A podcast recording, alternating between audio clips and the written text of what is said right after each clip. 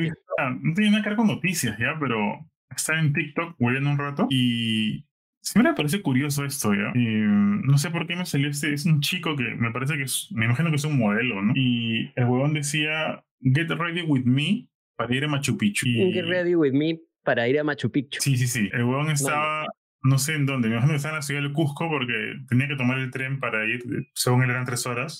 Creo que lo estaban invitando, lo, lo estaba invitando Dior para ir a Machu Picchu. Dior, elegante. Sí, sí, no es la sí. mejor fecha, creo yo, porque nunca sabes cómo te va a tocar Machu Picchu en esta época. A veces llueve, a veces está Sí. nublado. No sé si, no sé si te has topado con esos videos donde eh, tipo la gente está ilusionada, va a Machu Picchu y todo está nublado, no ve nada ni un carajo, no se ve nada. Totalmente, totalmente. Y, y en el video también cuando, bueno, el huevón va a Machu Picchu o, y no muestra nada de Machu Picchu. Porque en el siguiente video muestra eso, ¿no? Solamente muestra lo lujoso que fue el, el viaje en el tren o parte de eso. Ujú. Pero Get Ready With Me, huevón, fue, lo que me impresionó fue cómo fue vestido, huevón. ¿Cómo fue vestido? Huevón, se puso un, un, puta, un pantalón de vestir, Boss, un, un taquito, se puso un, voy a llevar un jersey Burberry y un, un huevón, puta, fue para tonear, huevón, y me quedé como que, Como para, para la alfombra roja en París, una cosa así. sí, huevón, y me quedé como, puta, ¿esto no sabe dónde está yendo, huevón? O sea. Claro, claro. No está yendo pues a un sitio así de alta moda, ¿no? Está yendo a un sitio donde probablemente regrese con barro todas sus zapatillas, ¿no? O sus Claro, pero después vi que, obviamente, los cojudos llegan, de ahí los llevan en un busito privado, imagino, hasta el Hotel Belmont.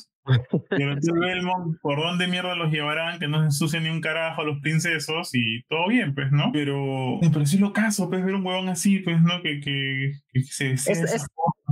Todo es por el contenido, hermano. Yo creo que puta, hoy en día la gente hace locuras y estupideces por, por, por contenido, ¿no? Por, por contenido para redes. O sea, mm, creo que lo más loco es en ese, en ese tipo de segmento de gente de moda, donde creo que lo, lo, lo, lo, para llamar la atención o en todo caso para realmente como que hacer atractivo el contenido es ya no es cómo te vistas, sino para qué te vistes y en qué situación, en qué, en qué contexto estás, ¿no?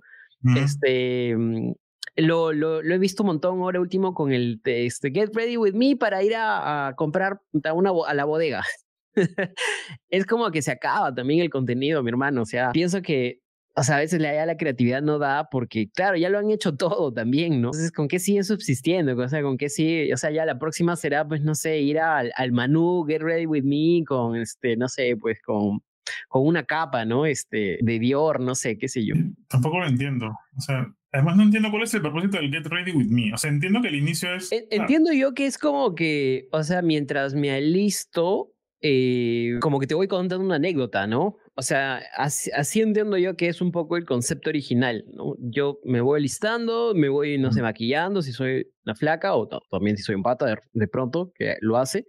Este, y como te voy contando algo que me ha pasado que no tiene nada que ver con esto o tiene algo que ver con lo que estoy haciendo, pero es como que más que nada lo- el contenido ahí es como la historia detrás, es el chisme, es de pronto el morbo, este, y eso es, ¿no? Pero no sé en verdad, este, a dónde haya girado.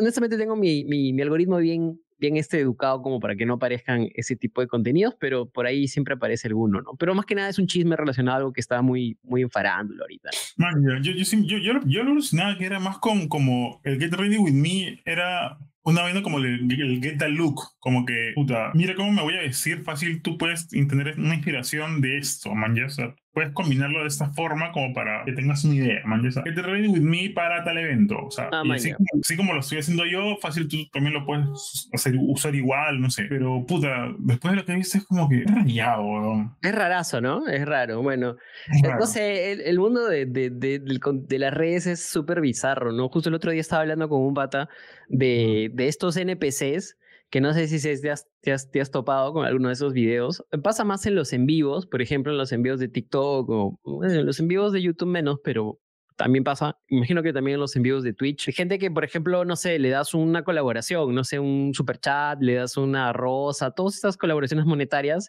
y Mm. hacen una reacción estúpida como, oh, thank you, oh, yeah, ah, ah, ah, ah. Y luego siguen, ¿no? Y, y, y, puede ser tan, tan seguido como, como, como colaboraciones este, tengan, ¿no? Y es como ya se ven estúpidos, se, ve súper se ven súper raros, ya, o sea, se ve extraño, se ve, creo, no sé, hay un término para esto que es este, el hiperrealismo. Bueno, no sé si, no sé si surrealismo, pero creo que es más hiperrealismo, ¿no? O sea, Ya es como, como un mundo donde ya ha superado la, todo lo surreal. pero es que te conviertes como, como un macaco de circo, pues, Sí. Te para que, para que hagas algo. Eres como una, una, una moneda y te mueves, weón. Haces tu ese es, el, ese es el concepto, ese es el concepto, creo. Una estatua humana está muy bien, muy bien este, logrado, no sé, muy bien comparado. eres una estatua humana de esas que, como robotín, ¿no? Sí, se mueve y luego como que te... Eres robotín, weón. literalmente eres robotín, pues. Literalmente eres robotín. Así que nada, mi hermano, bueno, vamos a comenzar este en vivo. Estamos probando, este, estoy probando este, este año, bueno, y el que viene quiero hacer en vivos. O sea, más que nada como para tratar de reducir la carga de, de, tener que editar, tener que, que, pulir y todo eso. Y creo que tener conversaciones así de puta madre con gente que aprecio es, es una buena, buena alternativa este, para no tener luego que llevarme este trabajo a casa. Pero además también es una buena oportunidad para reaccionar a huevadas que pasan, ¿no? Que pasan sobre todo en la semana porque algo que es verdad y que no, no, no, me había detenido a pensar es que vivimos en un país medio, medio alucinante, ¿no? O sea, es medio ficticio, no sé, es como, has escuchado seguramente ese dicho, más que nada de gente de prensa que dice, en Perú nunca te aburres, ¿no? Siempre hay algo nuevo. Y es que es cierto, ahora, ahora que lo veo en retrospectiva este último año, puta, no hay semana que no ha habido una cosa loca, o sea, no hay una semana que pueda estar tranquila, que tú digas, esta semana ha estado normal, no pasó nada, todo bien, la gente ha seguido con su vida, todos los políticos han actuado de puta madre, este, no, no, pero siempre hay algo, si no es algo peligroso, es algo chistoso, si no es algo chistoso, es algo triste, si, si no es algo triste, es algo que da cólera, pero siempre hay algo, hermano. Siempre he escuchado estas dos cosas, ¿no? Eh, en Perú nunca te aburres y en Perú es esa, esa, frase de no esperaba nada y aún así logra decepcionarme, ¿no? O sea, ah, eso. de Perú. Este, pero sí, bueno, o sea, imagínate si estuviera, o sea, si vivieras en sitios te estarías perdiendo esto, ¿no? Siempre dicen esa boda. Claro, claro, te estarías perdiendo un culo de cosas. No sé si es una excusa barata, ¿no? Porque creo que en muchos sentidos también vivir afuera te da una tranquilidad, una paz inmensa, ¿no? Obviamente, sí. Bueno, Perú es, es bien bizarro. Sí, es bien bizarro. Yo creo que lo que no dejaría pasar por, por alto y, me gustaría empezar este en vivo es por por este, hablar o recapitular esas cosas de pronto que nos han pasado este año o cómo es nuestra perspectiva de este año, ¿no? 2023. Ha sido un año extraño, ha sido un año para mí largo, aunque la última parte del año se ha hecho más rápida, pero ha sido un año loco, ¿no? El 2023, o sea, para empezar, diría que ha sido como el año de vuelta a la normalidad, casi, ¿no? O sea, nos hemos vuelto a la normalidad. Como que, a pesar de que ahorita hay un tema con el COVID, creo que una nueva cepa, este, como que este año hemos vuelto un poquito a lo que era antes, ¿no? O sea, tal vez el año pasado habíamos vuelto, pero a medias, ¿no? Y la primera parte del año todavía seguíamos mucho en remoto, cuidándonos mucho, por ahí mascarillas en algunos lugares, pero este año ya ha sido totalmente así, una deschavada brutal, ¿no? Mm. Sí, eso es verdad. Eso es verdad. Eso no, no, no me había dado cuenta, no me había percatado de eso, la verdad. Que, que en realidad este año había sido como, como regresar completamente a la normalidad. Es cierto. Sí, este año ha sido como, como que back to, back to normal, ¿no? Y, y no sé, entre otras cosas también ha sido el año de un, de un, no sé, pues de Chao Castillo, ¿no? O sea, ya no había qué manera de desahogarse, ¿no? Los últimos dos años, o sea, claro, los últimos, el último año antes de, de, de enero o año y medio, ¿no? Desde que asumió Castillo, era, era como el chivo expiatorio, ¿no? Ese huevón, Castillo de mierda, puta madre, todo lo que nos pasa por culpa de Castillo y no sé qué, no sé cuánto. En parte cierto, en parte, digamos, tal vez sobre exagerado. Este, pero ya, o sea, este año se acabó el chivo expiatorio. Pues. Este año ya no, no es, no, no, esto no está caro por Castillo, esto ya no. Este, es, esto ya es darse cuenta de que la realidad es mucho más grande que un simple payaso en el, en el, en el, en el poder, ¿no? De una economía cayendo, de una sociedad como que, que le está costando recuperarse de, los, de, los, de, los, de las dificultades que ha pasado tanto por la pandemia como por otras cosas, ¿no? Una economía dura, puta, este, este año también, no sé si es tu percepción, pero también la chamba está yuca, o sea, la gente no consigue chamba. Es un año un poco difícil, ¿no? Que deja como que un campo abierto el siguiente como para, para pensarlo bien, ¿no? A pensar que ya no puedes hacer cosas así porque simplemente se te dan, ¿no? Sino que cada paso que tienes que tomar tienes que hacerlo estratégicamente. Mm, y es curioso lo que dices, lo del chivo expiatorio, porque yo quiero saber, o sea, mira, con eso no quiero justificar a, a, a, Fujimori, pero yo quiero saber hasta cuándo vamos a estar con esto.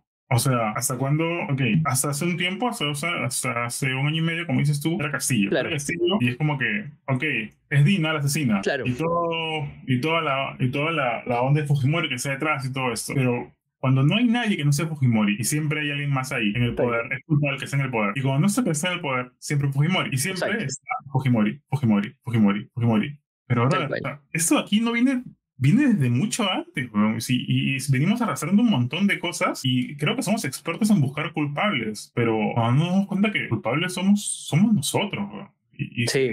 pagando. Sí, sí, sí.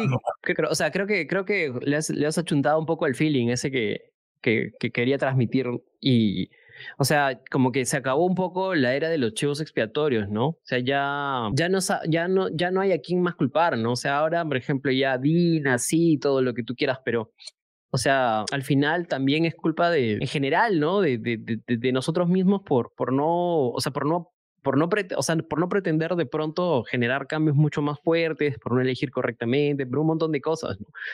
Este, o sea, no quiero reducirlo, ¿no? No, no quiero ser reduccionista y hacerlo tan, tan simple, ¿no? Como que es culpa del pueblo, ¿no? Pero, o sea, creo que ya nos hemos dado cuenta que el, que el pueblo no, no necesariamente tiene la, la voz ni la sabiduría suficiente, ¿no? Y creo que, o sea, también es como que se nos van acabando los responsables, ¿no? Cada vez que entra alguien, vamos a decir, es culpa de esa persona, es culpa de esa persona. Estamos, estamos un poco jodidos en ese sentido, ¿no? Creo que tenemos que, ver maneras de, mejorar, de recuperarnos de, lo que está pasando, ¿no? De construir un país, pero un poco mejor para, no solamente para los que ya estamos, sino para los que vienen también. Es un poco siempre el ideal de cada sociedad, ¿no? O sea, construir para, para los que vienen, pero la verdad es que está, está yuca, ¿no? Y creo que el balance es que el último año por lo menos más de medio millón de peruanos se han quitado, ¿no? Se han quitado del país, ya se están fugando, ¿no? Sí, sí, es verdad. Y creo que ese, esta, esta ola migratoria, no, sí, pues, no se veía desde qué, desde los, desde los 80, 90. Puta, sí, no se veía desde los antes, claro, desde los 90 más o menos, que creo que la, la, la, última ola fuerte fue a Venezuela, Argentina, ¿no? Muchos peruanos migraron a esos lugares y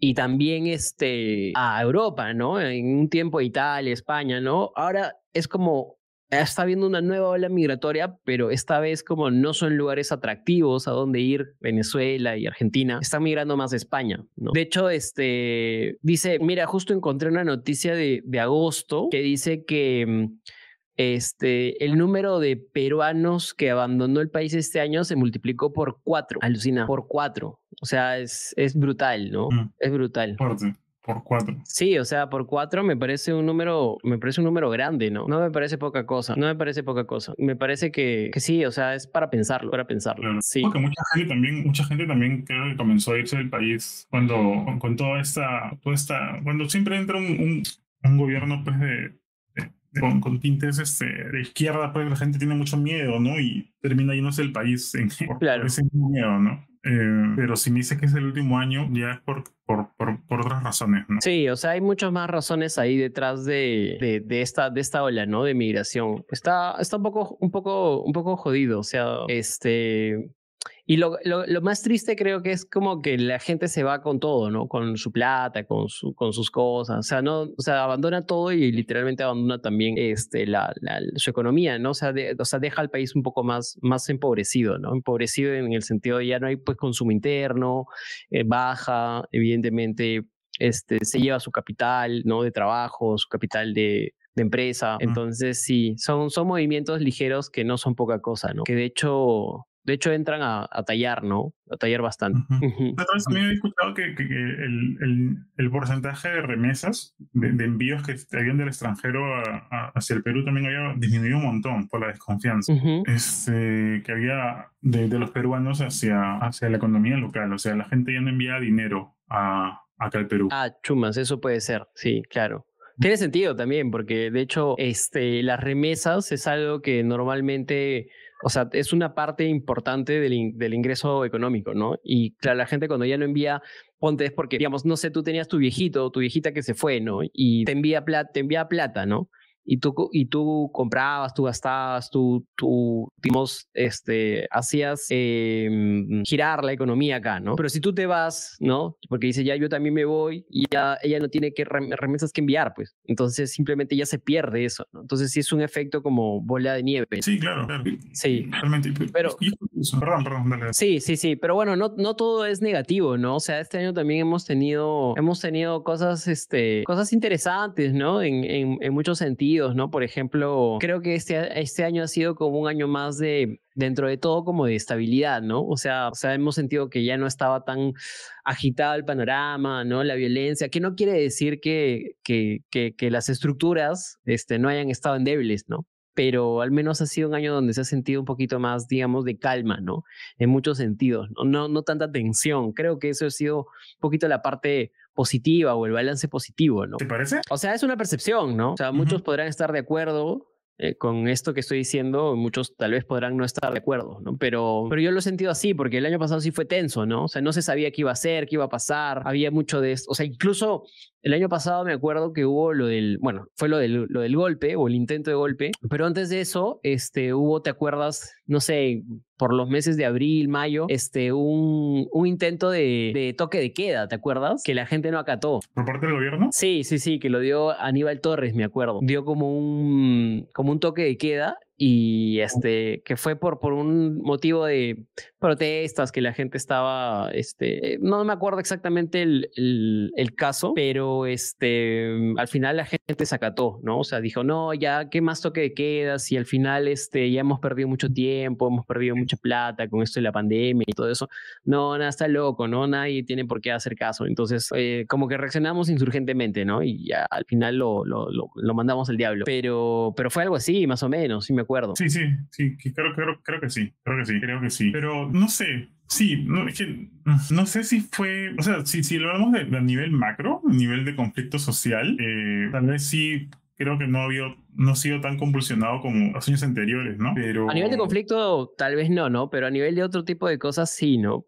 O sea, a nivel, por ejemplo, este año hubo este ciclón Yaku, eh, que claro, no, no, nos afectó directamente acá en Lima, pero se afectó mucho en, en el interior, ¿no? Y por ejemplo, la agricultura se, se, vio afectada, ¿no? Y eso hizo que, hubo, que hubiese crisis en, en, en, digamos, alimentaria, en ciertos, ciertos alimentos, en ciertos precios también de, de, de, de alimentos.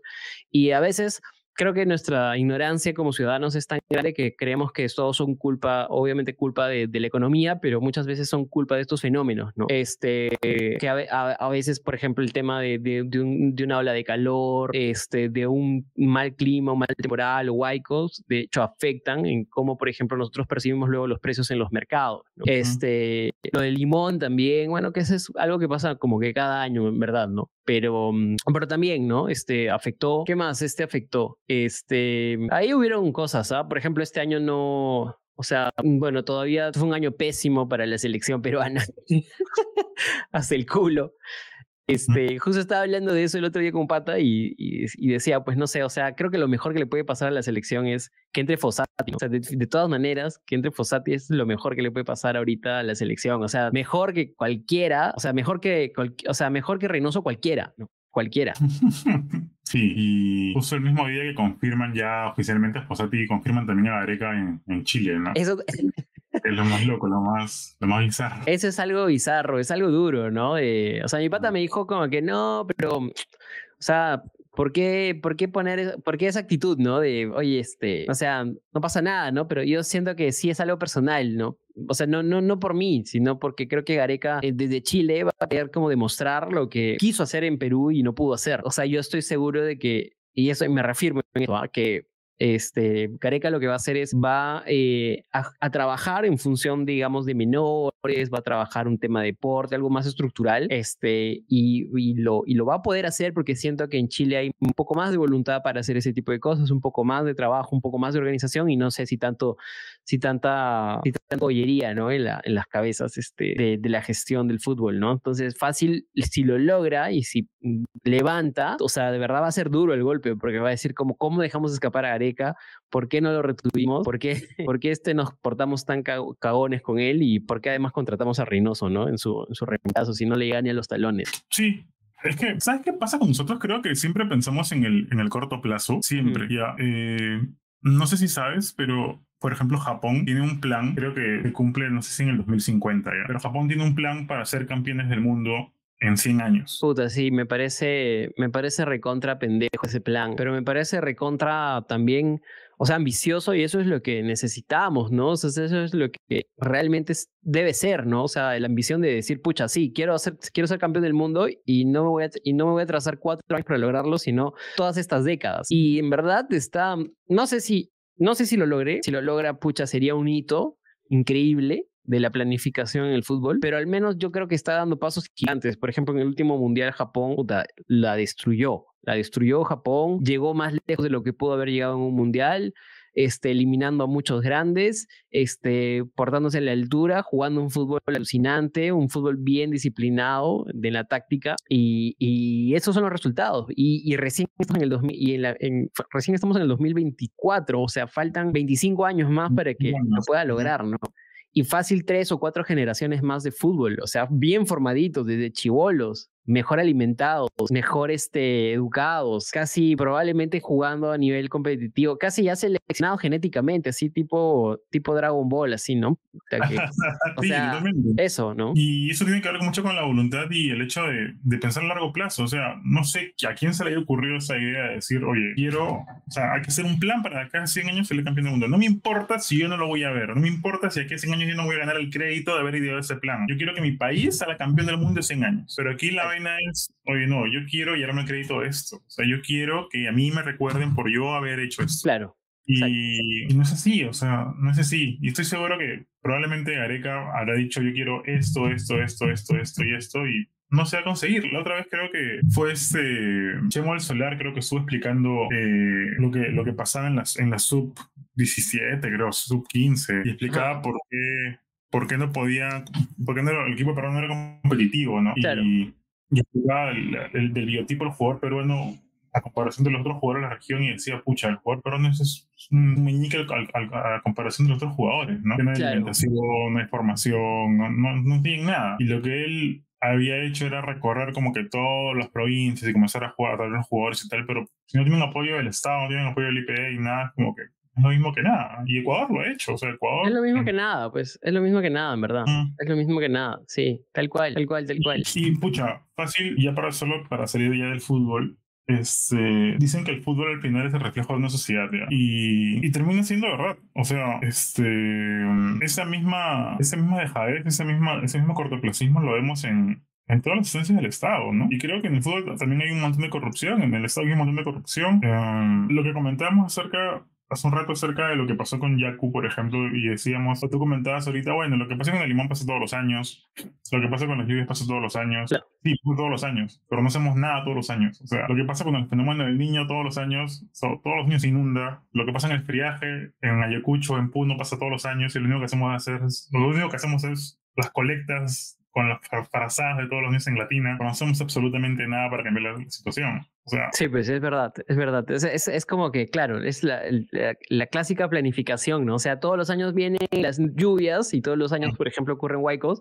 pero no hay un trabajo de canalización, ¿no? De los ríos, de poner fortalezas o, digamos, este, diques, o no hay como como un trabajo así planificado, ¿no? Entonces como que vivimos el día, ¿no? Y eso es también un reflejo de la sociedad, por ejemplo, en los negocios, ¿no? Los negocios son al día, las personas van, ambulantean, logran lo que pueden en el día mismo, este, pero no es como que haya realmente, digamos, una intención de construir algo, ¿no? Planificación a largo plazo. Este, y el fútbol es lo mismo, pues, ¿no? O sea, tal cual, o sea, el fútbol, el fútbol es el reflejo de la, la los deportes son el reflejo de, de la sociedad, ¿no?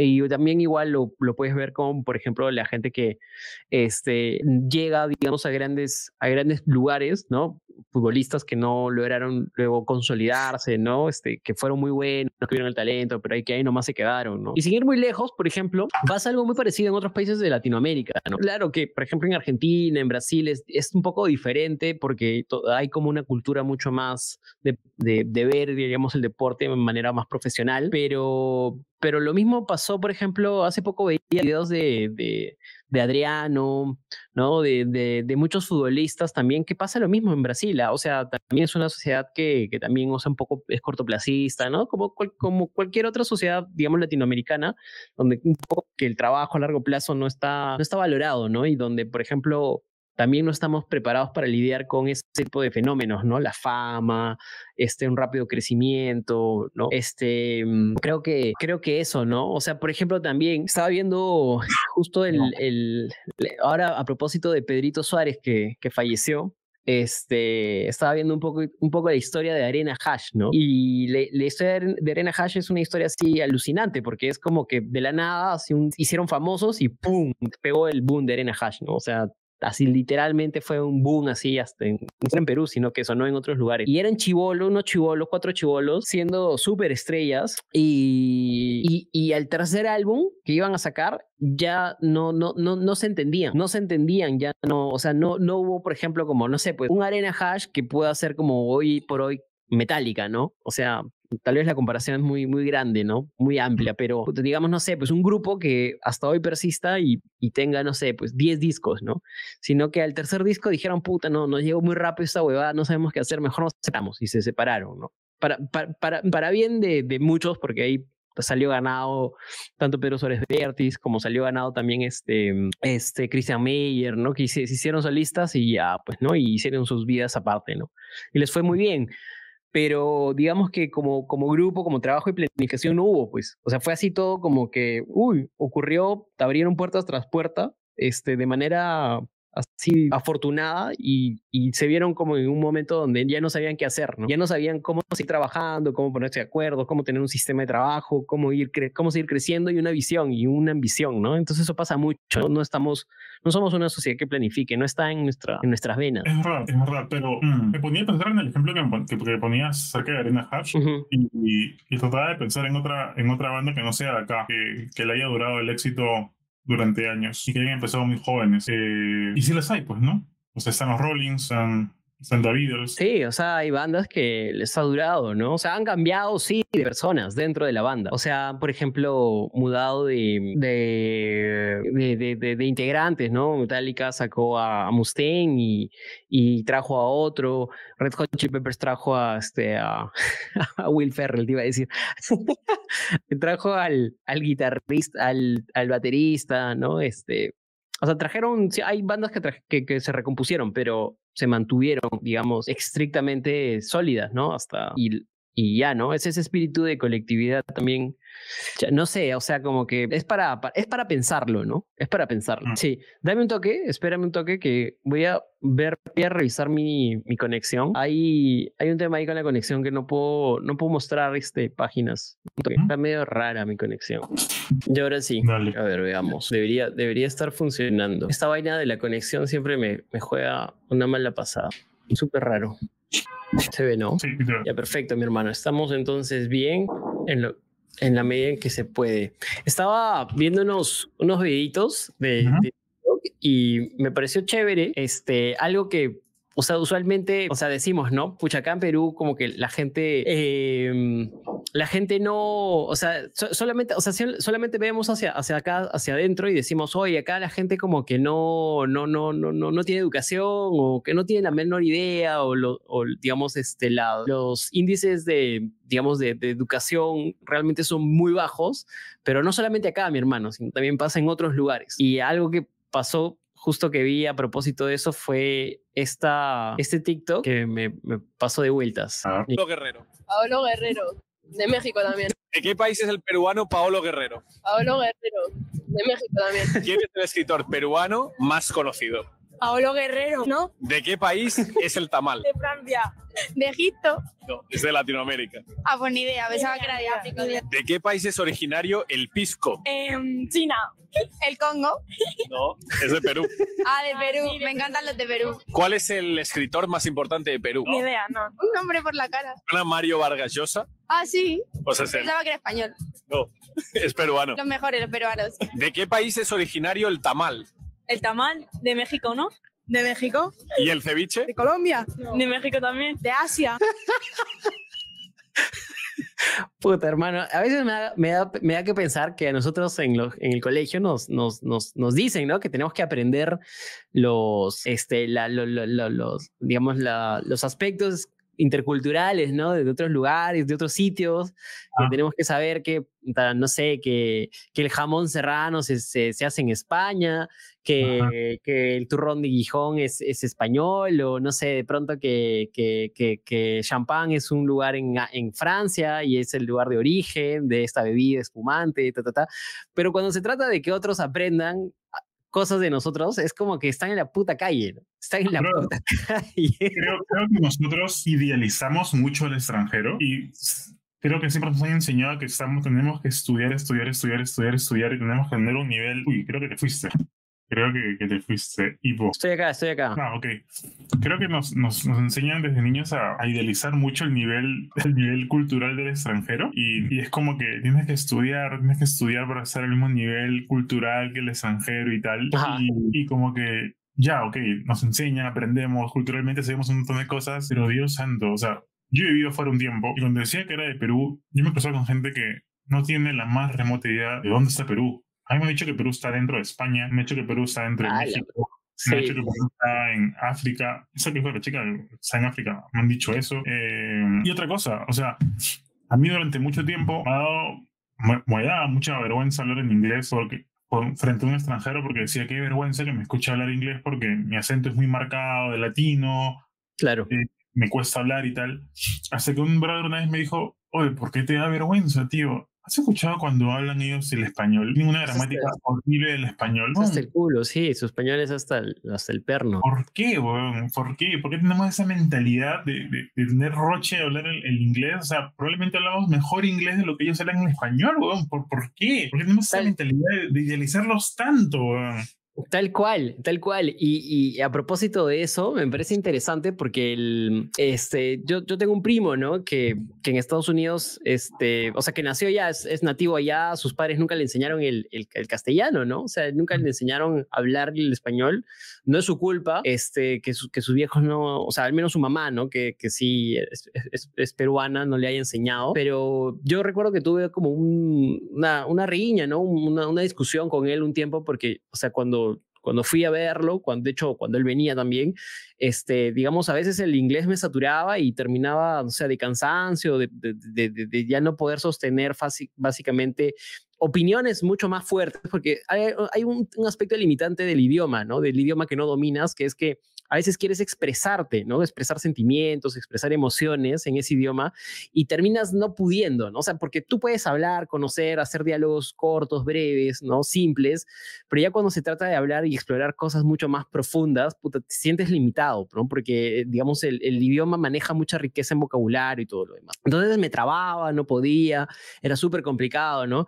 Entonces él se burlaba, ¿no? Se burlaba o a veces hasta me encaraba y no me decía, oye, ¿cómo no vas a, o sea, ¿por qué hablas tan mal, no? Porque evidentemente él también conoce otros extranjeros que hablan bien el inglés. Entonces yo le dije, oye, yo hablo dos idiomas, ¿no? Y hasta tres, porque también hablo otro, otro, otro más, ¿no? Hablo el portugués. Y estoy más que orgulloso de eso, ¿no? O sea, de poder por lo menos saber, o sea, tú no hablas ni siquiera más allá del inglés, ¿no? O sea, no, no conoces otra lengua más allá del inglés. Entonces es importante empezar a tener esa mentalidad, ¿no?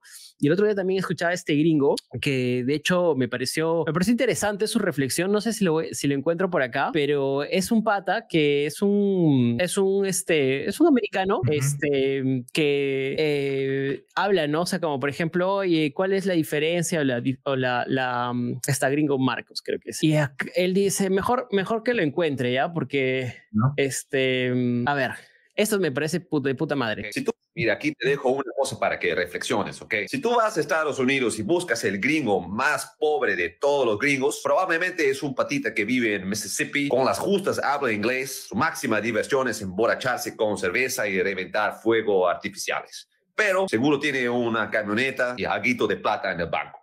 ¿Ok? Tú haces el mismo ejercicio en Perú, seguramente es una persona que vive en Huancavelica, probablemente es campesino y vive de lo que cosecha, una economía de subsistencia, pero es quechua hablante, habla dos idiomas. ¿Quién tiene más riqueza? ¿Quién tiene más mundo en su cabeza? El peruano. El peruano es culturalmente mucho más rico que el gringo. El gringo es tan pobre que lo único que tiene es plata. Valora tu país.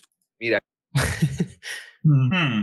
O sea, no sé si la comparación es como tan, tan, tan, tan homogénea. O sea, no sé si se puede comparar igual, ¿no? Como que el redneck y, y alguien acá. Y al menos no sé si se puede hablar por todos los peruanos, pero me parece interesante, ¿no? Esa, esa posición, que es justamente eso, ¿no? O sea, eh, a veces como que decimos, no vemos, oye, pucha, sí, este, en otros lugares eh, es, son así, ¿no? Este, hacen esto, saben esto, tienen el otro, pero si hacemos un comparativo, a veces, por ejemplo, acá podemos ah, mm, hablar más idiomas, pensamos más, tenemos más habilidades, tenemos más cosas, y creo que no valoramos esas cosas, ¿no? De realmente de lo, de lo que tenemos, ¿no? O sea, nos, nos subestimamos siempre, ¿no? Porque racialmente de pronto no somos iguales, o porque no hemos nacido pues en un país evidentemente este, que, que es el país de las oportunidades, qué sé yo, ¿no? O sea, creo que básicamente es eso. Sí, sí, yo, yo creo que, bueno, lo, lo de la comparación de que, que hace aquí el, ese señor, no sé si es muy justa, son realidades como que distintas.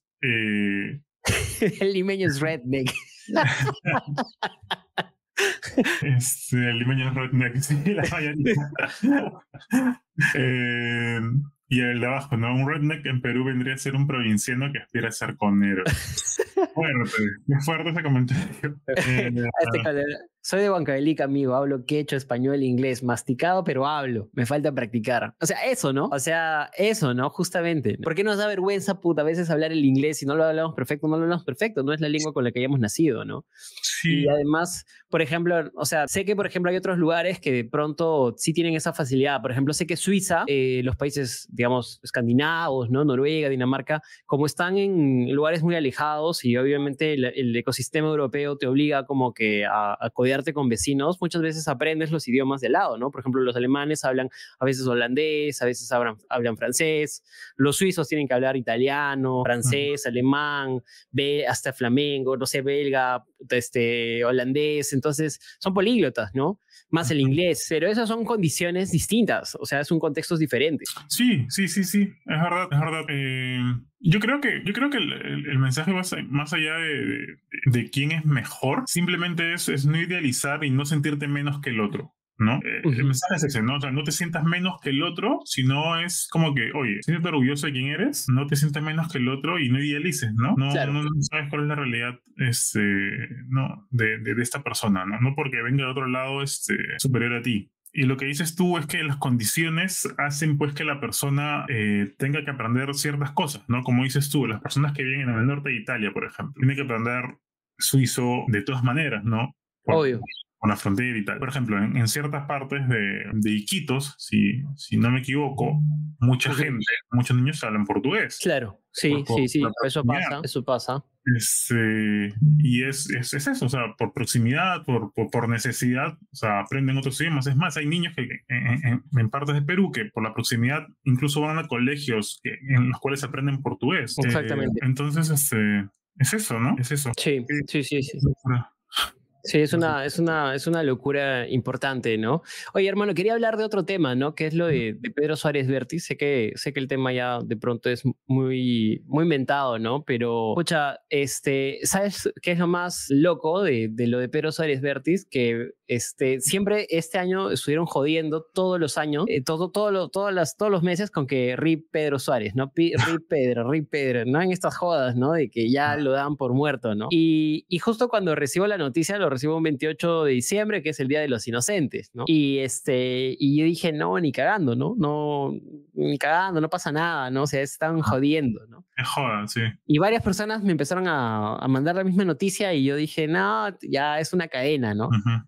Pero hasta que lo vi en, en, en fuentes oficiales, ¿no? En la República, en el comercio, ¿no? Entonces dije, ah, la fuck, ¿no? Entonces es creo que lo más, no sé si extraño, bizarro, que ha pasado, ¿no? Justamente esta semana, ¿no? Como que mucha gente no se creyó y hasta ahora creo que mucha gente no se cree, ¿no? Que, que Pedro Suárez ha muerto, ¿no? Bueno, ya a estas alturas creo que todo el mundo, ¿no? Pero, pero ha sido muy costoso, ¿no? Al inicio procesar eso. Bien, un día un poco extraño en el que decide abandonarnos también. Sí, sí, fue raro eso. Yo también estaba en el trabajo y, y salgo de una reunión y, y un amigo mío que está ahí, que trabaja conmigo, me dice, oye, murió Pedro, ¿no?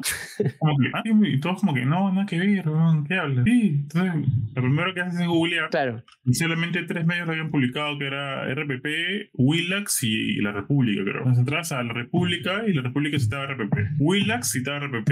Y RPP no citaba a nadie. RPP decía en desarrollo. claro, en desarrollo, sí.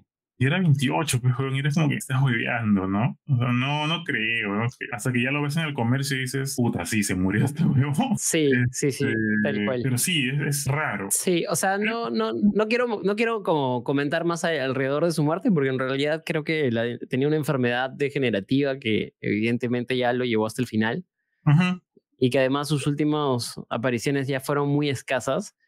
Pero sí, fue, fue un poco extraño, ¿no? La, la, la, la situación, digamos, de su, de su muerte. O sea, no, digamos, el contexto un poco del día y su muerte fue como algo que no se esperaba.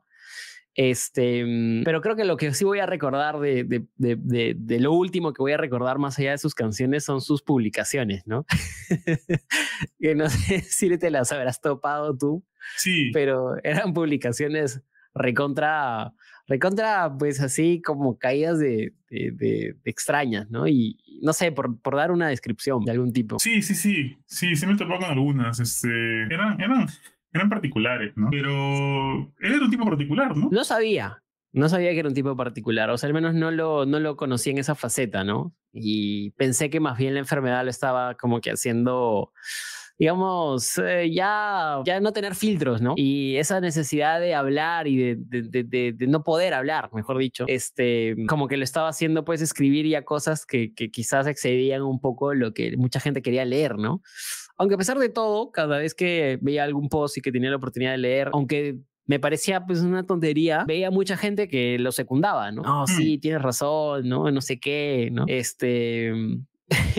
y era pues así como un poco, ah, ah, escribía un poco en tono como anécdota, como, no sé, tenía un- una, una, una, una prosa media queriendo ser, no sé, pues, mm, no sé, como un novelista erótico, ¿no? A veces. Sí. sí. Sí, la verdad Sí. no, no, este, no soy muy fan de Pedro, pero, pero como personaje, como, como persona sí me, me, me pareció simpático, ¿no? Me parecía un- Claro, era un buen tipo, buen tipo. Sí. Tengo, tengo otra cosa más que no sé, a ver si te- tú que estás metido también en el mundo del marketing, de las comunicaciones, es algo que supuestamente, pues parece que va a ser algo pro- probablemente eh, fijo, ¿no? En los siguientes años. Y no sé, quería, quería preguntarte cuál es tu opinión acerca de esto, ¿no? A ver, veamos. Los community managers están muertos. No paro de hablar con clientes y me dicen todos lo mismo. Jordi, tenemos un community manager, pero no está funcionando. Viene, hace algunas fotos, sube algunos posts, graba cuatro vídeos, así, pero ya no tenemos views y no crecemos. Las redes ya no nos traen clientes. Lo sé,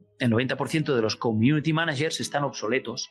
Hace 10 años que no se forman. Creen que diseñando algunos posts con Canva y subiendo alguna foto todavía es suficiente, pero no lo es. El juego ha cambiado. La marca personal y el vídeo dominan el juego, captan la atención, atraen a los. Si eres community manager, estás en peligro, de verdad. Te recomiendo que te formes y no tardes. ¿Tú crees que eh, el community manager es una profesión que ya va de muerto o es un, es un rol que ya empieza a ser prescindible, sobre todo ahora con, con la IA y de hecho que evidentemente también el contenido ha cambiado, ¿no? Ahora ya casi lo estático ya no es, sino puro video, puro contenido, digamos, dinámico. No sé, ¿qué piensas, hermano? A ver, para empezar, quiero, quiero entender cuál es la, la percepción de la gente de, de lo que es un community manager. Eh, porque para muchas empresas el community manager es el, es el redactor, el diseñador, el, el editor, el que te monitorea las redes sociales, el que te... El de el, pues, la, la pauta pagada en redes. es el, el agencia. O sea, entonces desde, desde ahí ya es un problema, ¿no? Si, vas a- si pretendes hacer que una sola persona te maneje todo, ya estás empezando mal, ¿no? Claro. Eh, el community manager, y creo, creo que ahí, ahí creo que están co- comentando ahí, ¿no? Varias funciones que mencionas en un community manager, en un content social media manager, claro. Este, desde ahí ya tienes que comenzar a ver, ¿no? El community manager es la persona que, eh, que, que se encarga de, de moderar el contenido, de, de, de- Mm. Poder atender a la gente, de, de- de contestar al público, de, de ver este, las interacciones, de ver qué se puede hacer, cuál es el contenido que funciona, cuál es el contenido que no. eh, ese Claro, tipo claro. Estamos hablando de un social media manager de pronto, el, el que tendría una labor un poco más, más amplia, ¿no? Un poco más estratégica del contenido. Totalmente, y estratégico el contenido. O sea, cuando tú vas a una agencia de publicidad, eh, los que te generan contenido es, el redactor y el diseñador. O sea, hay, hay todo un equipo detrás. No puedes pretender con eso Pero- todo eso, ¿no? Pero ¿no crees que también este rol, o sea, nos hemos quedado en una, em, en una, eh, estan- es- o sea, no sé, en un compartimiento muy estanco de lo que debería ser un community manager? Sí es verdad que el community ma- manager no, pues no lo ve todo, pero también como que a través de- del tiempo hemos como que lo hemos simplemente relegado a una función única que es la, la- la gestión, la moderación de contenido, la creación de comunidad, ¿no? Este, todo lo demás. Ujú. Pero es como que todos los roles evolucionan y cambian, ¿no? Y se adecuan un poco a las necesidades que hoy en día tienen las empresas.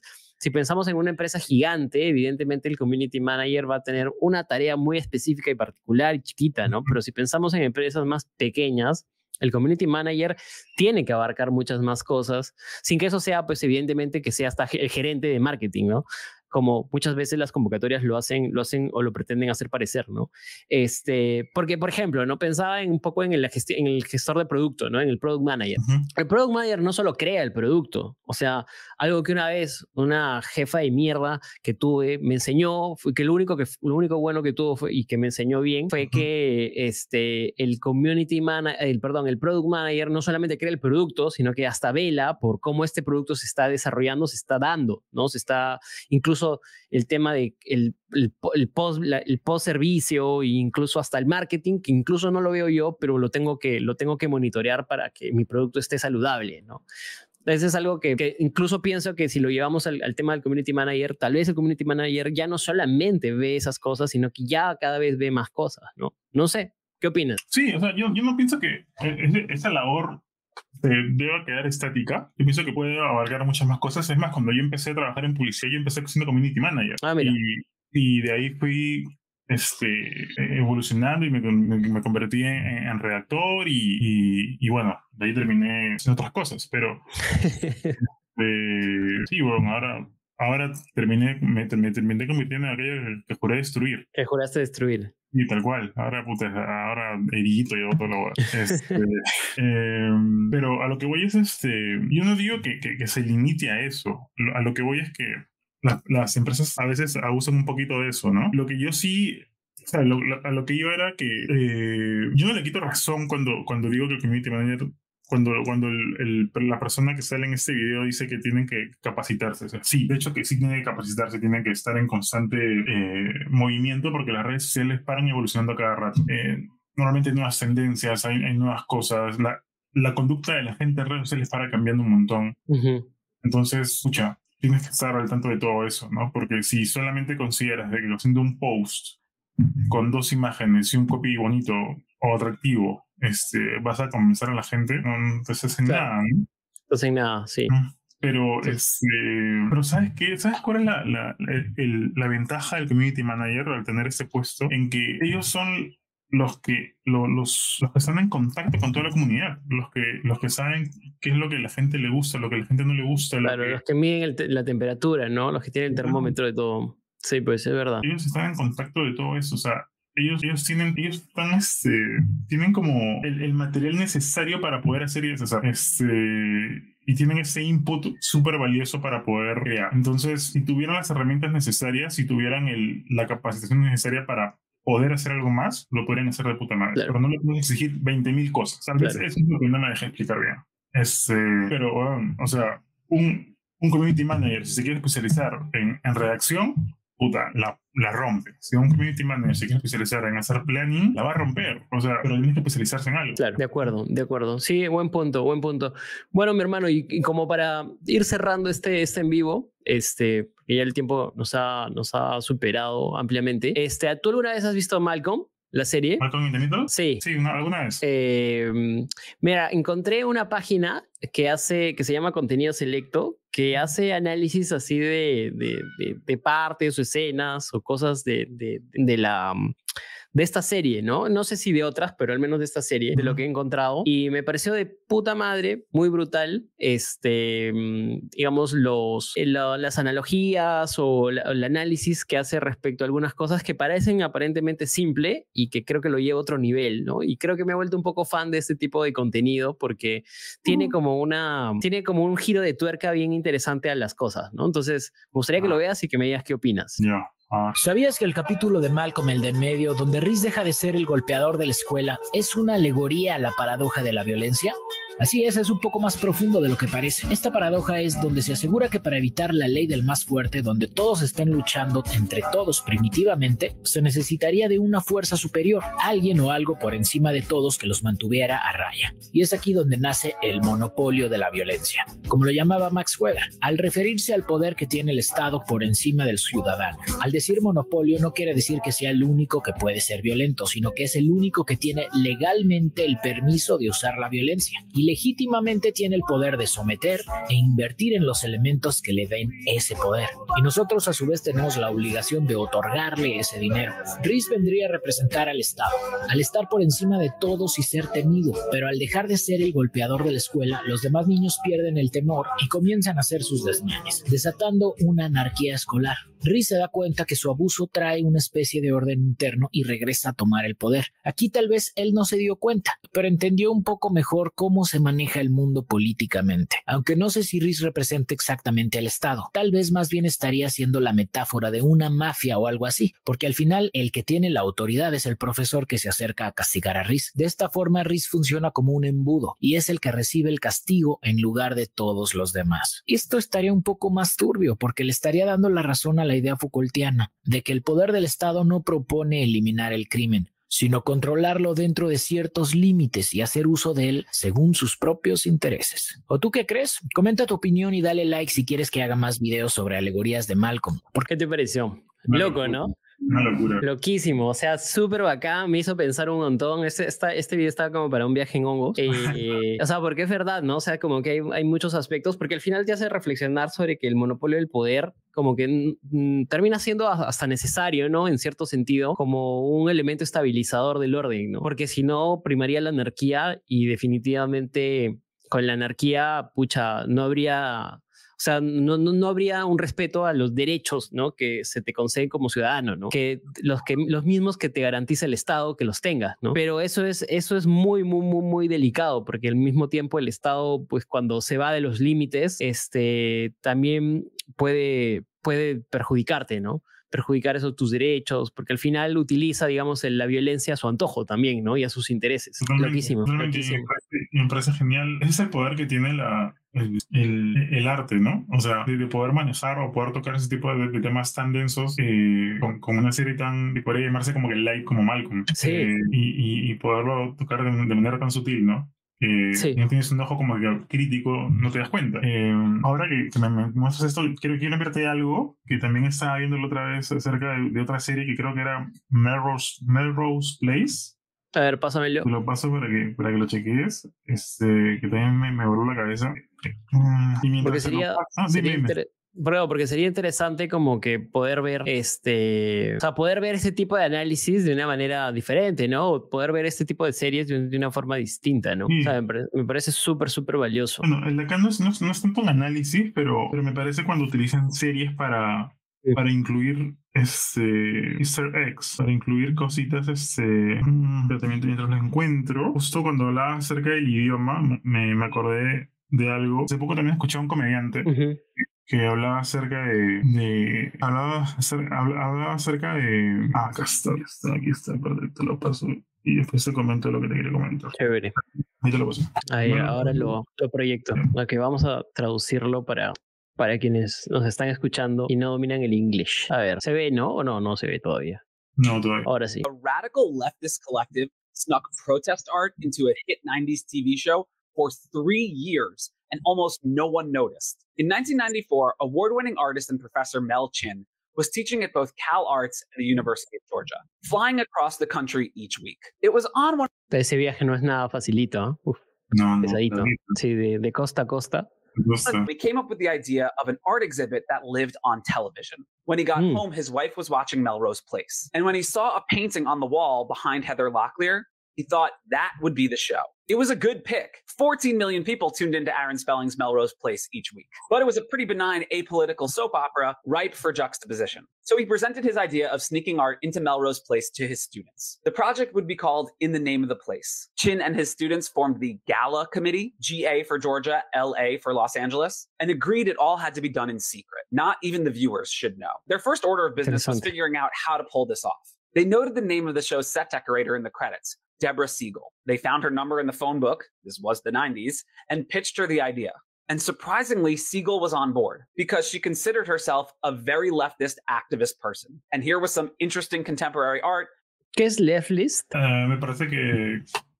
Me parece que tiene que ver con. Te digo ahorita, no quiero decir algo que no es. Leftist.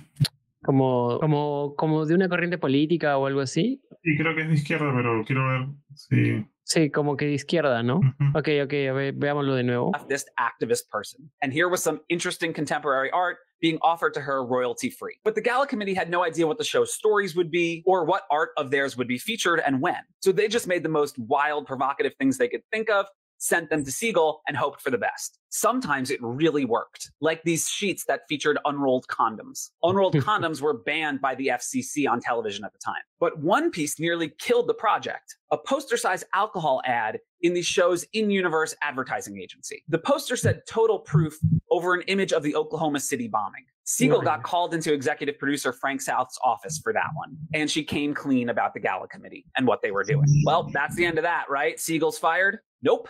It turned out Frank South was into experimental art himself. And not only did he let the gala committee continue its project, but he fully integrated them into the show's production. Now they were going to get scripts for upcoming episodes so they could make more pointed pieces. And they could even come to set and consult on the installation. South also decided not to tell his boss, creator Aaron Spelling. Over the fourth and fifth seasons of the show, the Gala Committee smuggled in more than 100 pieces of subversive art, like a blanket featuring the chemical structure of RU4 Qué locura que, que dentro de la realización del show se pudiera mostrar, ¿no? Este arte que, que transgredía, ¿no? Un poco ciertas, digamos, ciertos conceptos, ciertas ideas, este, y fuera la mejor vitrina para poder ponerlo, ¿no? O sea, cosa que probablemente la gente no iría, ¿no? A una galería de arte a ver necesariamente estos, o estaría muy reducido para un nicho, pero si lo puedes exponer, ¿no? En un, en un programa de manera sutil, ¿no? En las escenas, es un golazo, ¿no? Es como que un- una forma de exposición totalmente innovadora, pero caleta, ¿no? 486, the so called abortion pill. Many of the pieces reference the AIDS crisis, including this pillow sporting an image of the AIDS virus itself, and this sculpture that's made to look like a virus made out of a cathode ray tube and TV antenna. There were Chinese food bags that read human rights and turmoil, a euphemistic term used by the Chinese government during the Tiananmen Square massacre. They relabeled all of the alcohol bottles in the show's bar shooters to reference the intertwined histories of slavery, agriculture, and the alcohol business in the United States. There was an in universe ad campaign that featured silhouetted images of same sex couples with children. Gala even helped conceptualize a character that was a visual artist. Her pieces looked like they were pleasant California landscapes and homes, but actually depicted the places where certain tragic events happened in Los Angeles history, including the Manson murders, the Viper Room where River Phoenix died, and this one of the house where Marilyn Monroe overdosed. The collective finally revealed its project to the public with an exhibit at the Museum of Contemporary Art in LA in 1997. And the response at the time was a bit underwhelming. Reviews of the exhibit were poor, and the TV watching public never really caught on to what the gala committee was doing. You see, TV at the time was not in HD, and you couldn't pause or rewind. Claro. Easter eggs were not yet a thing. Hilariously, Aaron Spelling only found out when he read a New Yorker article about the exhibit. But based on Slate's report, all he did was give Frank South a talking to. In the end, this might have only amounted to a high concept inside joke. But reflecting on it now, not only is it amazing that they were able to pull this off, but I think the Gala Committee was truly ahead of its time. Sí, totalmente de acuerdo. Eh, interesante, ¿ah? Muy interesante. O sea, es, es una manera de, de integrar el arte dentro de, de la cultura pop y de hacerlo de una manera que no solamente que genere cierta conciencia, ¿no? Pero también ahí pienso que uno de los grandes problemas es dejar, eh, dejar abierta la interpretación o dejar abierta incluso la detección. Eh, que es más, mucho más complicado, porque claro, el arte es dejar abierta la interpretación, digamos, de los, de los, de los, de la, de la audiencia, pero ya cuando son pistas que incluso tienes ya tú que darte cuenta, hay que ser muy, muy diestro para poder encontrarlo y deducirlo. ¿no? Entonces ahí no sé si el arte realmente eh, es transgresor, sino creo que por ahí se pierde un poco la esencia, ¿no? Pero por lo demás me parece súper, súper. De hecho, hablando de las, estas series, ¿no? Tipo Seinfeld, este, eh, tipo The Office y todo eso, han generado como que una, una cultura de, de, de culto, ¿no? O sea, respecto a muchas cosas, porque son series que transmiten ideas, pensamientos, críticas a la sociedad que son de puta madre. Por ejemplo, hay un, hay un episodio en The Office que es donde Dwight quema la oficina, ¿no? Y, y, Y, y quema la oficina porque, de hecho, la gente no, no, no, no le hace caso, ¿no? Porque él era supuestamente como un, un como, un, como alguien de seguridad, ¿no?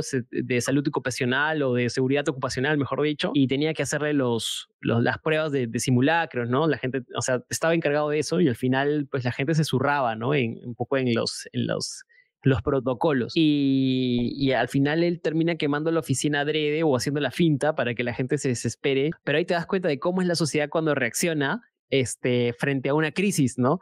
Muchos, en vez de, digamos, ayudar cooperativamente, lo primero que hacen es este, y es correr despavoridos, dejando atrás a cualquiera. Es algo que ocurre mucho en la sociedad normalmente, o sea, a la gente solamente le importa su supervivencia.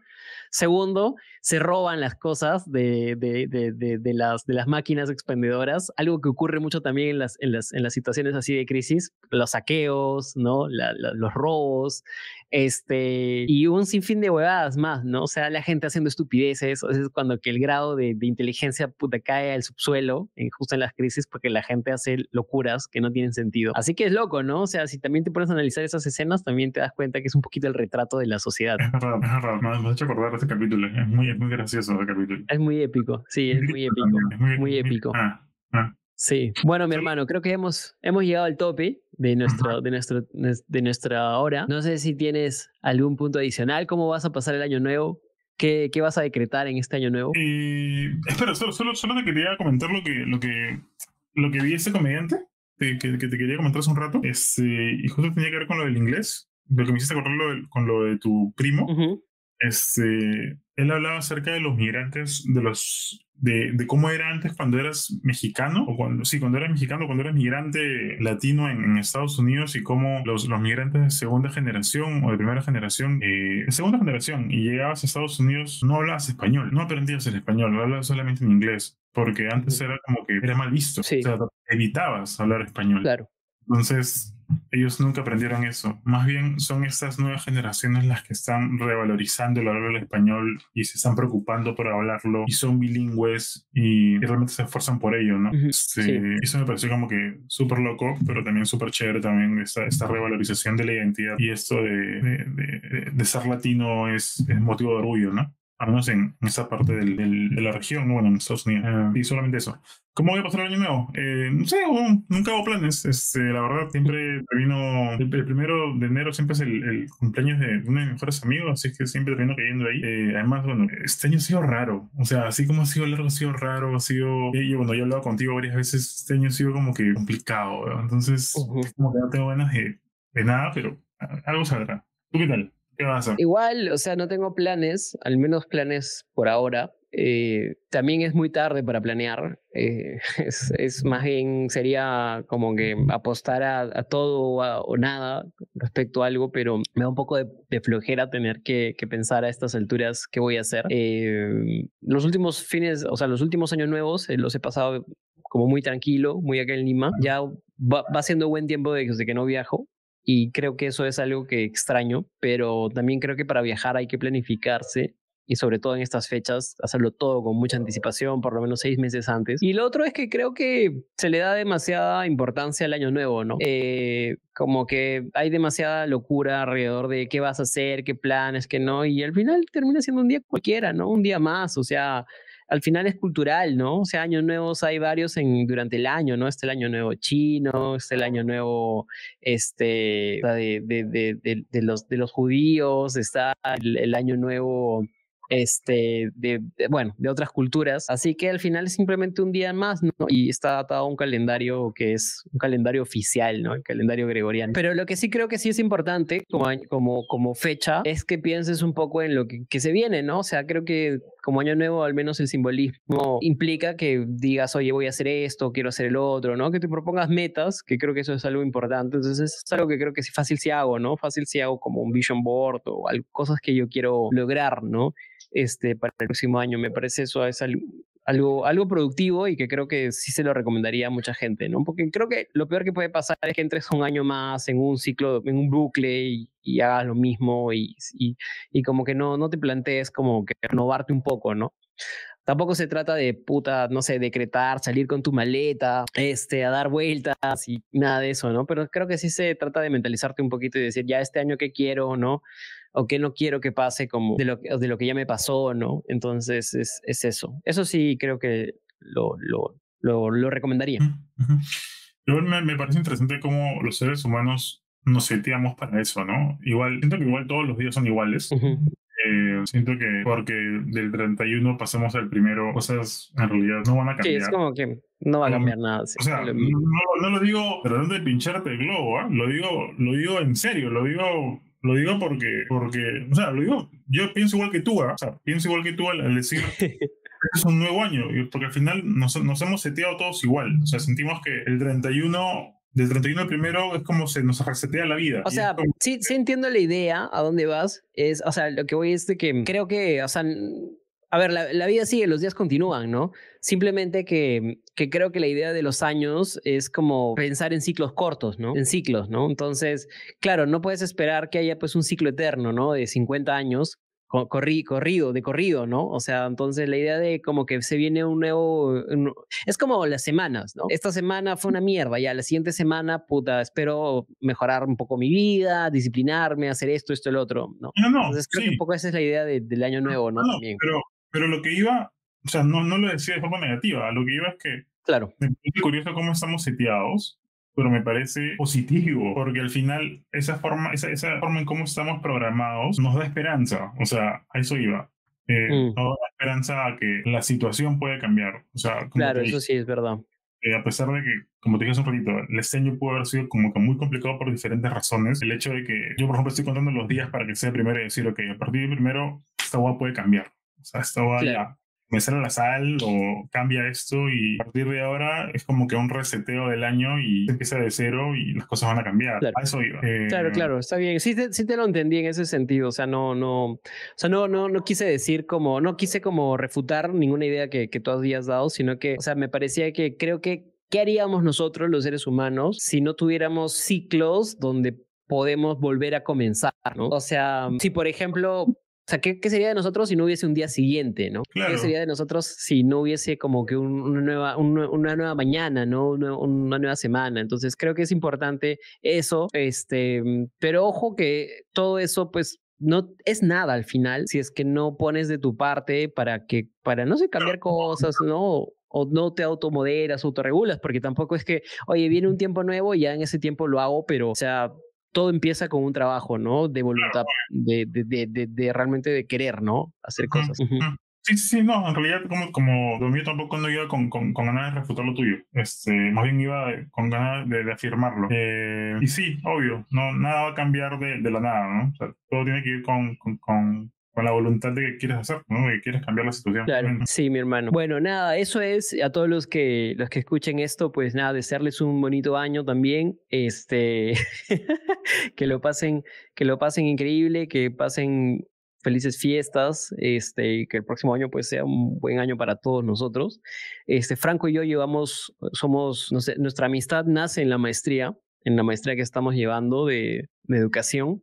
Una maestría que, por cierto, ojalá que acabe pronto, porque ya es una maestría muy, muy larga, o sea, se ha hecho muy larga, extensa, y este, en este punto es como que ya simplemente ya, ya, ya, ya satura. Este, pero lo bonito es que, que, que esto también nos ha permitido generar esta amistad, ¿no? Entonces, si hay algo que creo que rescato este año también es la amistad eh, de, de, de, nosotros, ¿no? En este, en, este, en este programa medio extraño, medio bizarro, ¿no?